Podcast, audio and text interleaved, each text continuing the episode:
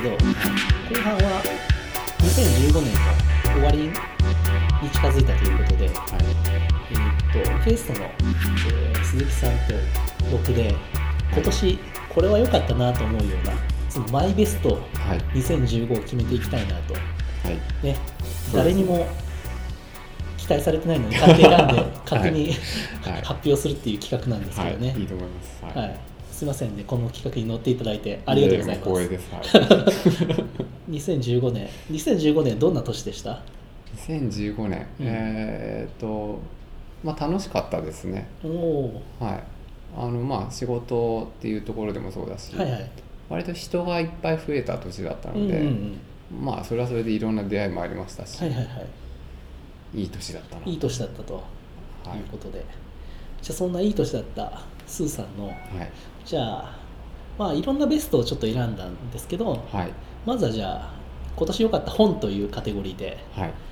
はい。マイベスト本2015 はい。発表お願いします。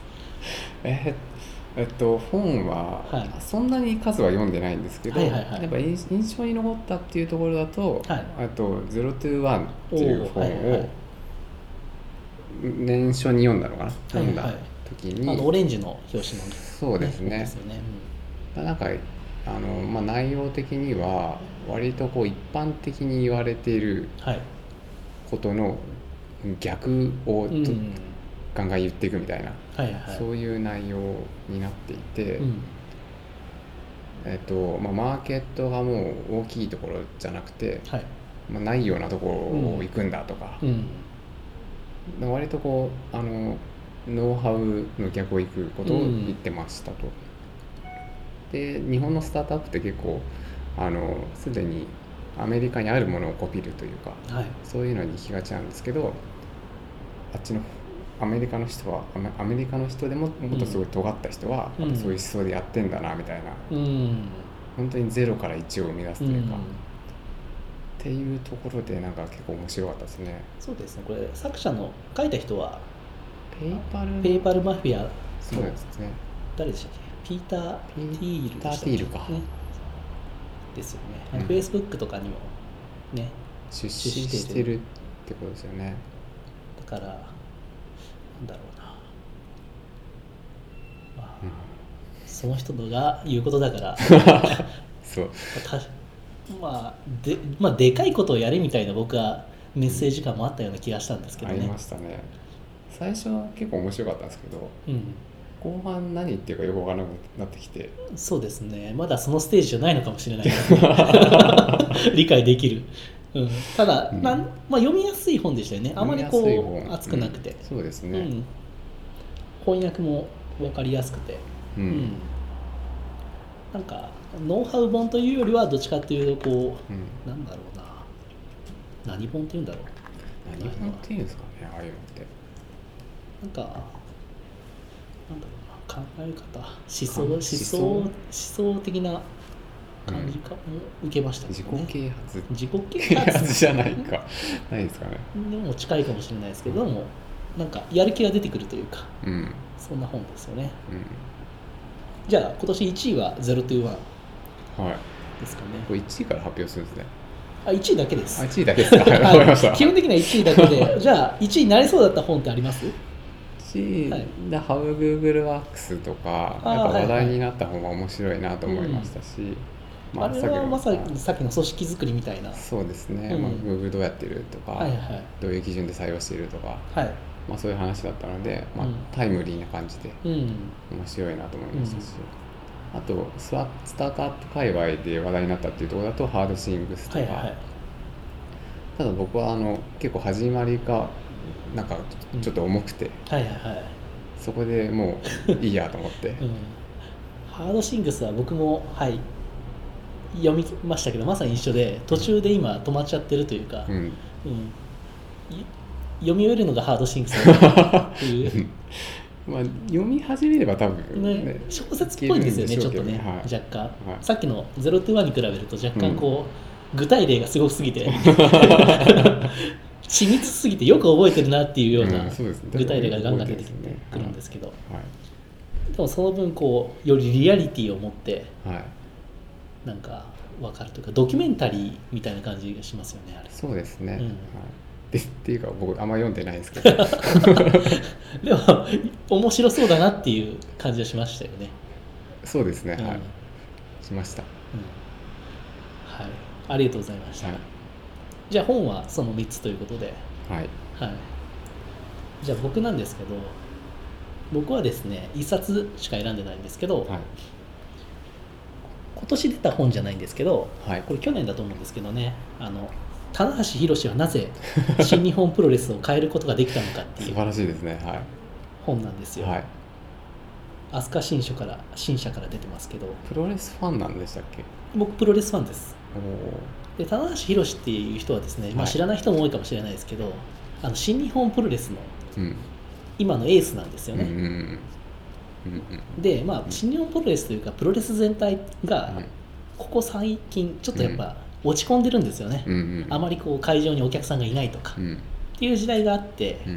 だけどこの棚橋はそこの状況をうん。俺は変えるんだっていううん意思でいろんなことをやってると、うんでその経緯が全部この本に書いてあるんですよね。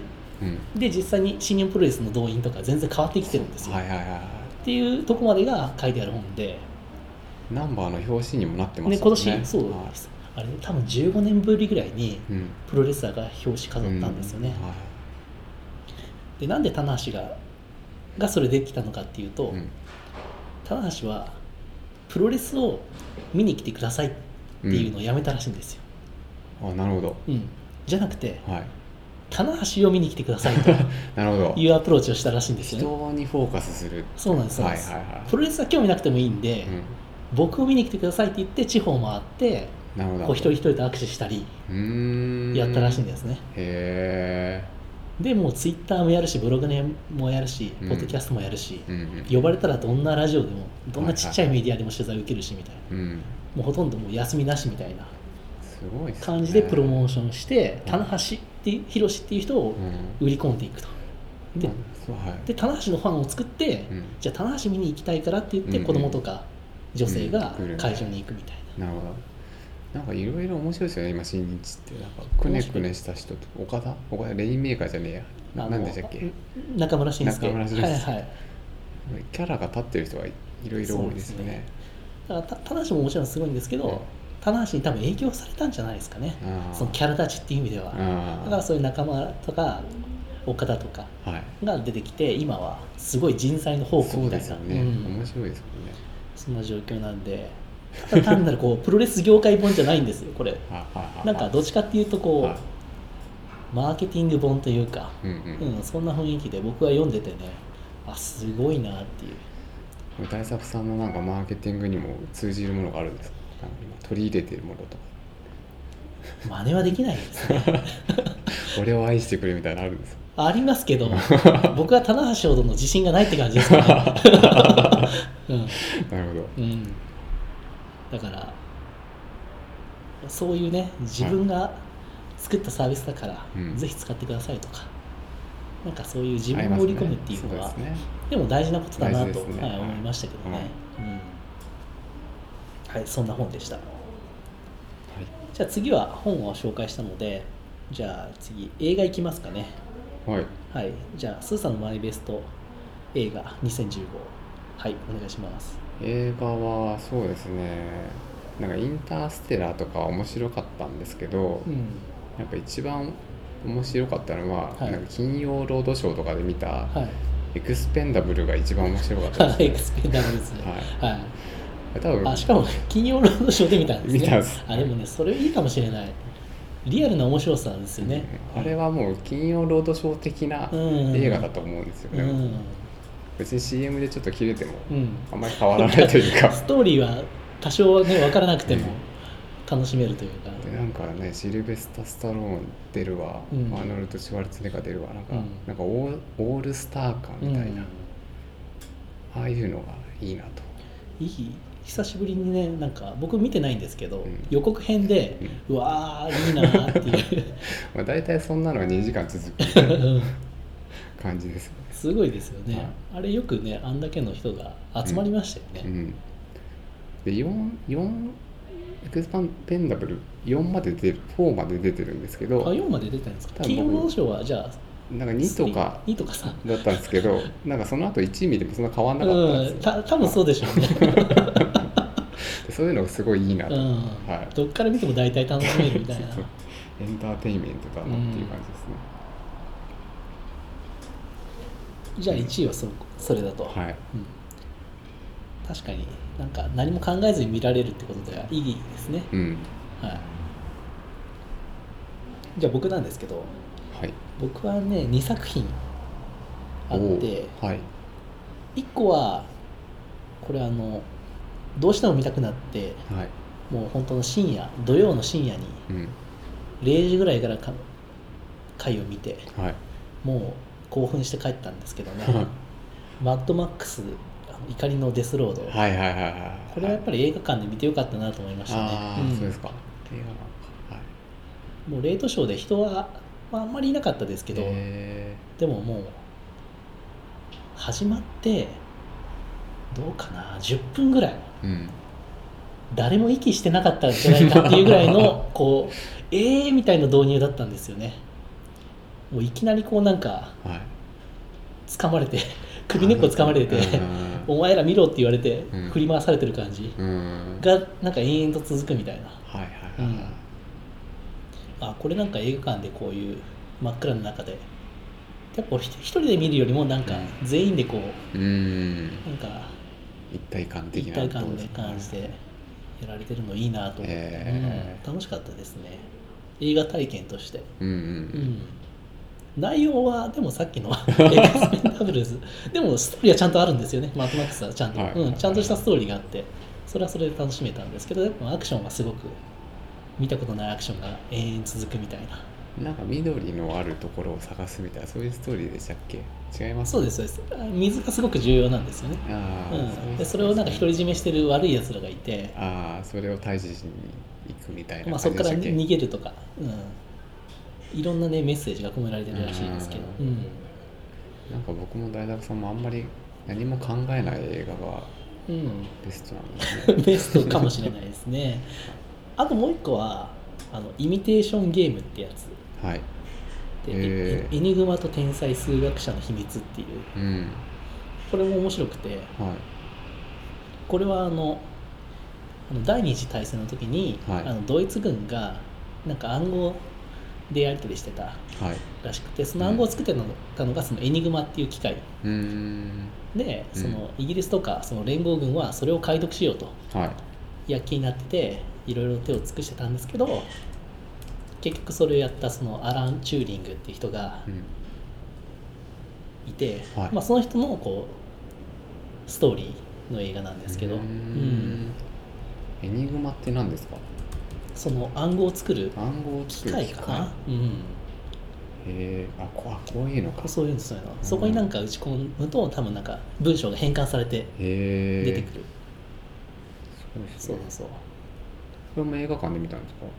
あこれは借りてみました、うん、これはね面白かったですよ。あのでそのそれを解読したはい。その天才が主人公なんですけど、ん。その彼がちょっとやっぱこう変わり者的なタイプなんですよね、うーんうん、でこうなんか学生時代ちょっといじめられてたりとかして。でもそういうタイプなんだけど結果的にそういう人がすごいことをやってのけるっていう、うん。うん、なるほどそんなストーリー、はい。うん、わかりました。これは面白そうですねでもね、うん、でもこれは、多分エンジニアの人とかは、うんへうん、面白い作品だと思いましたね、うん、はいそんな感じで映画でした。えはい。はい。じゃあマイベスト企画最後なんですけど最後は一応こういう業界にいるってことで、アプリサービス部門っていうことではいマイベストを選びたいなと思うんですけど。はい。じゃあはい。アプリサービス部門マイベスト2015お願いします。マイベストそうですね。えっと3つあります。はい。3つありまして。はい。1つはあえっと mixi さんかな、うん。まあ、みてねっていうサービスをよく使っていたなと思っていてれは家族間家族家族の間写真？写真共有サービスって、それ前半で僕が言ってたプランのやつに似てますね。はい。僕ら そう。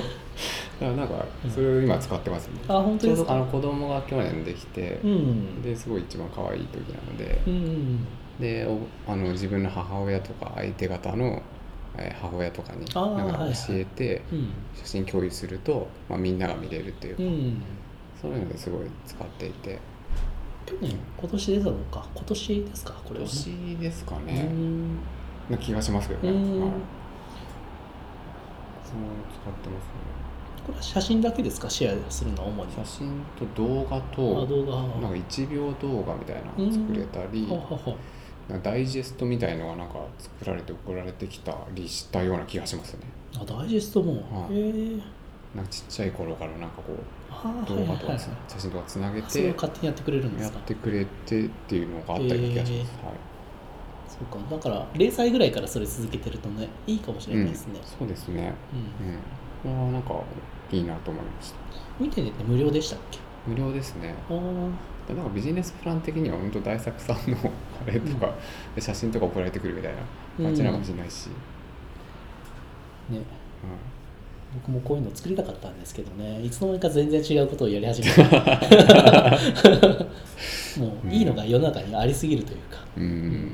そんな感じのジャンルですね、うん。はい。ありがとうございます。はい、あとはなんはか普通に Apple Music とか、うん。あんまりこう聞いてこなかった聞聞かなくなってたようなものをまた聞き始めたりはいなんかお金払ってまで聞くにはどうかなと思ってたのを、まあ、うん。聞いてみたり、はいはい。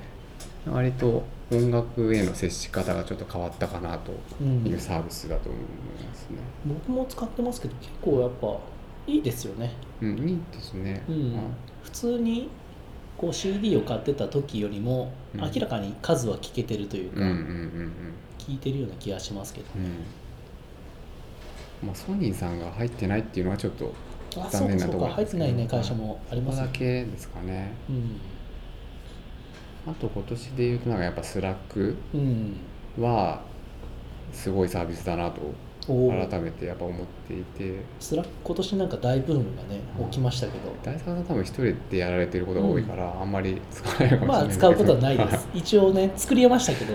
ああなんか自分一人でねボットとやり取りしてた 何も何も意味ないみたいな。はいはい会社やってると、ん。もうメールに完全になり変わってるあそうですのねで、もう逆になんか Slack の通知を消したいとか、うん、うんそういう感じにもなってきてるぐらいうん、な、新しい問題はね出てきそうですよね、 Slack うざいみたいな。そうそうなんですよ。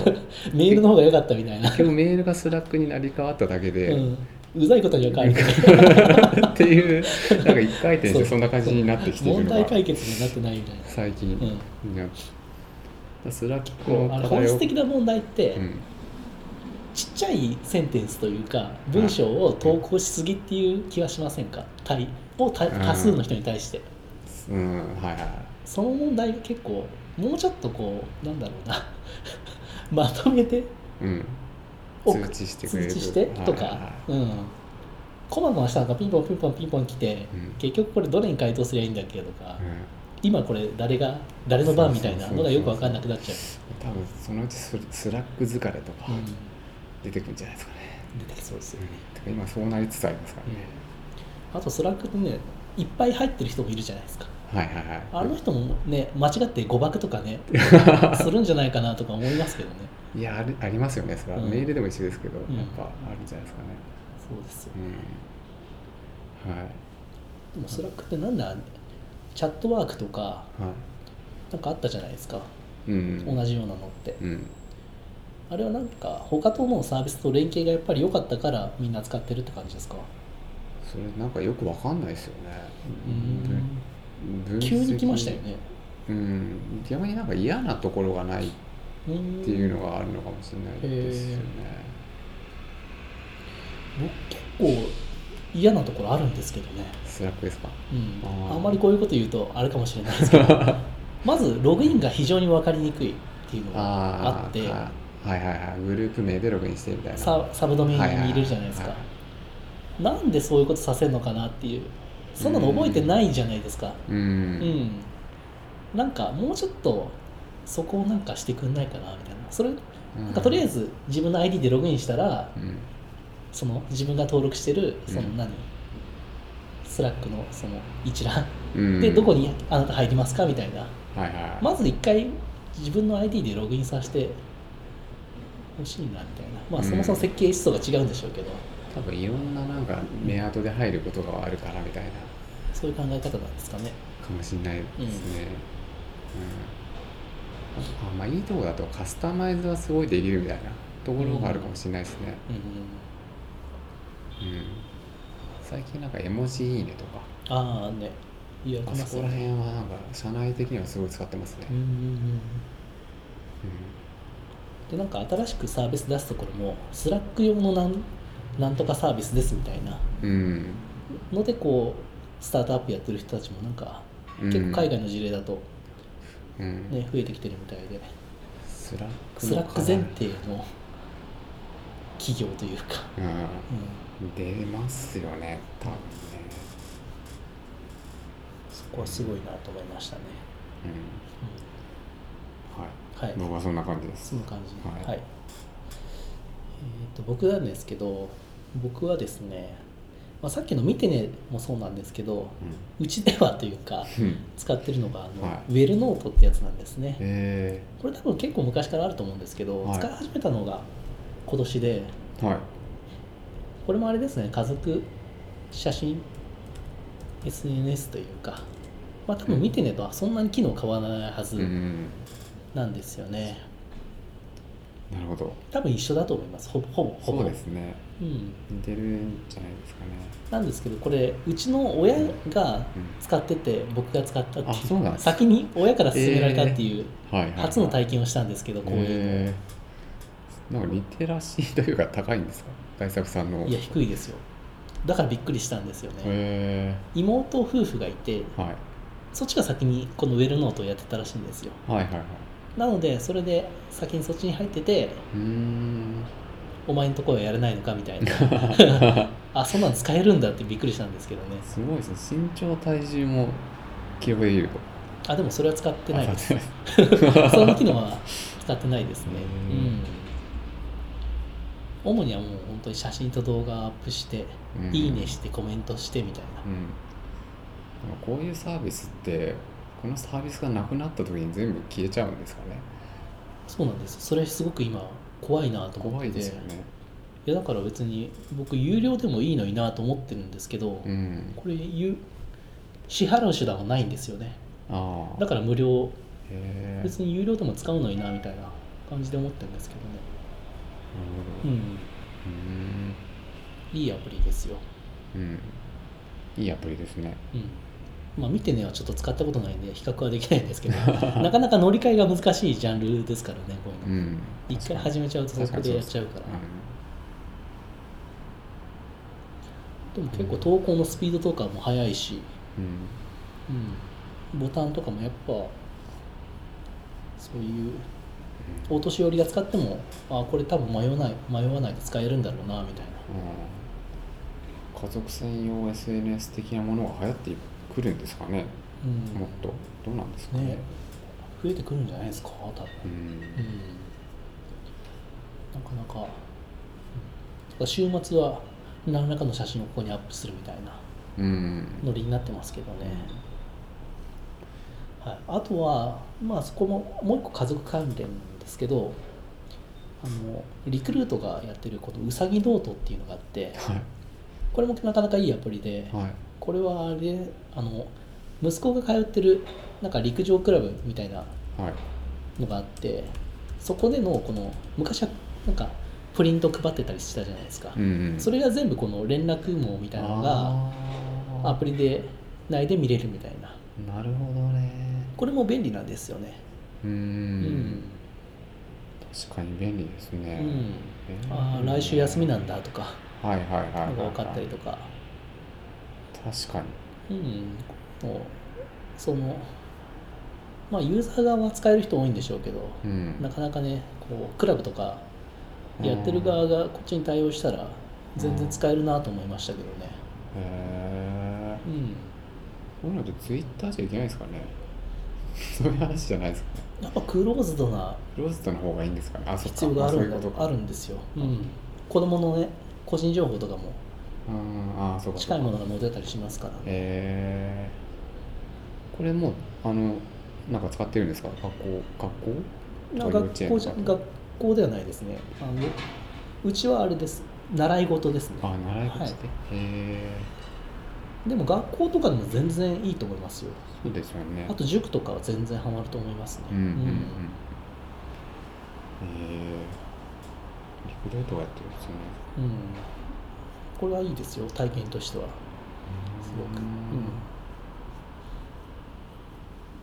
はい。サインうさぎのあで最後はあれですねあの飲食店予約のオープンテーブルっていう。はいはいはい。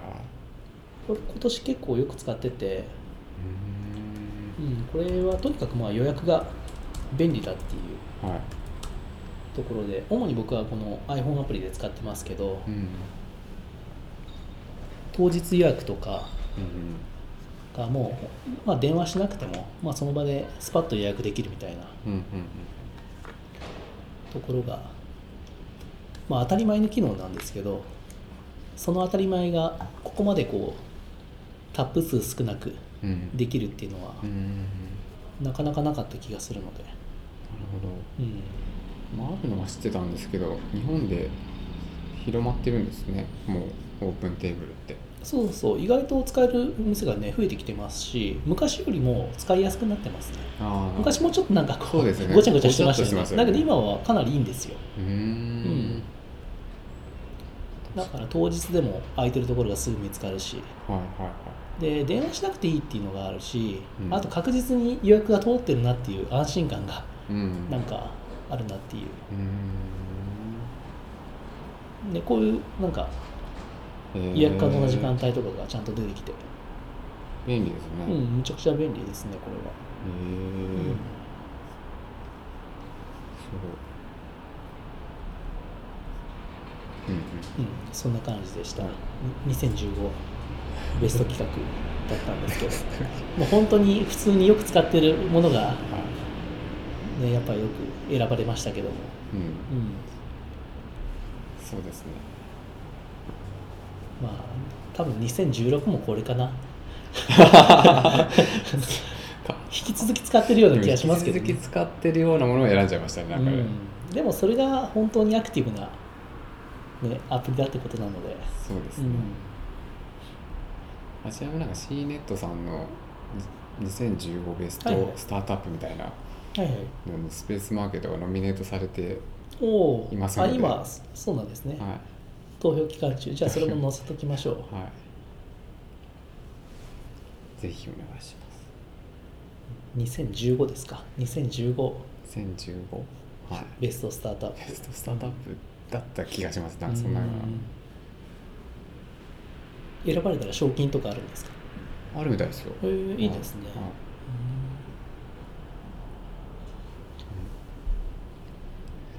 じゃあスペースマーケットはあとはなんか募集とかありますか？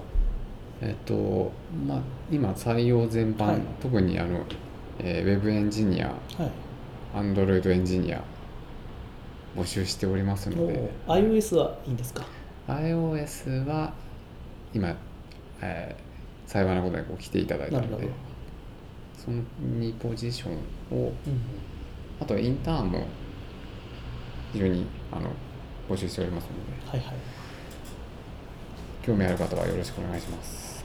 ウェブエンジニアは React に興味があればなおよしって感じですね。なおよしだと思いますね。はバックエンドは何でしたっけ？ Rails？い Rails ですね、まあなるほど。 Rails プラス React の構成に興味あるウェブエンジニアと、はい。あとは Android。の人ですね。ははい。では、今日はこんな感じで、い、はい、はい、第10回目。終わりましたけど。こんな、感じでよかった。はい。いいかがでしたか？いやこんな感じでよかったのかなっていうのが はい。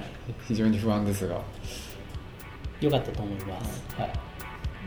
うんまあまあいい話はできたんじゃないかという。はい、またいつかやりましょう。じゃあ今日はどうもありがとうございましたはいありがとうご。ざいました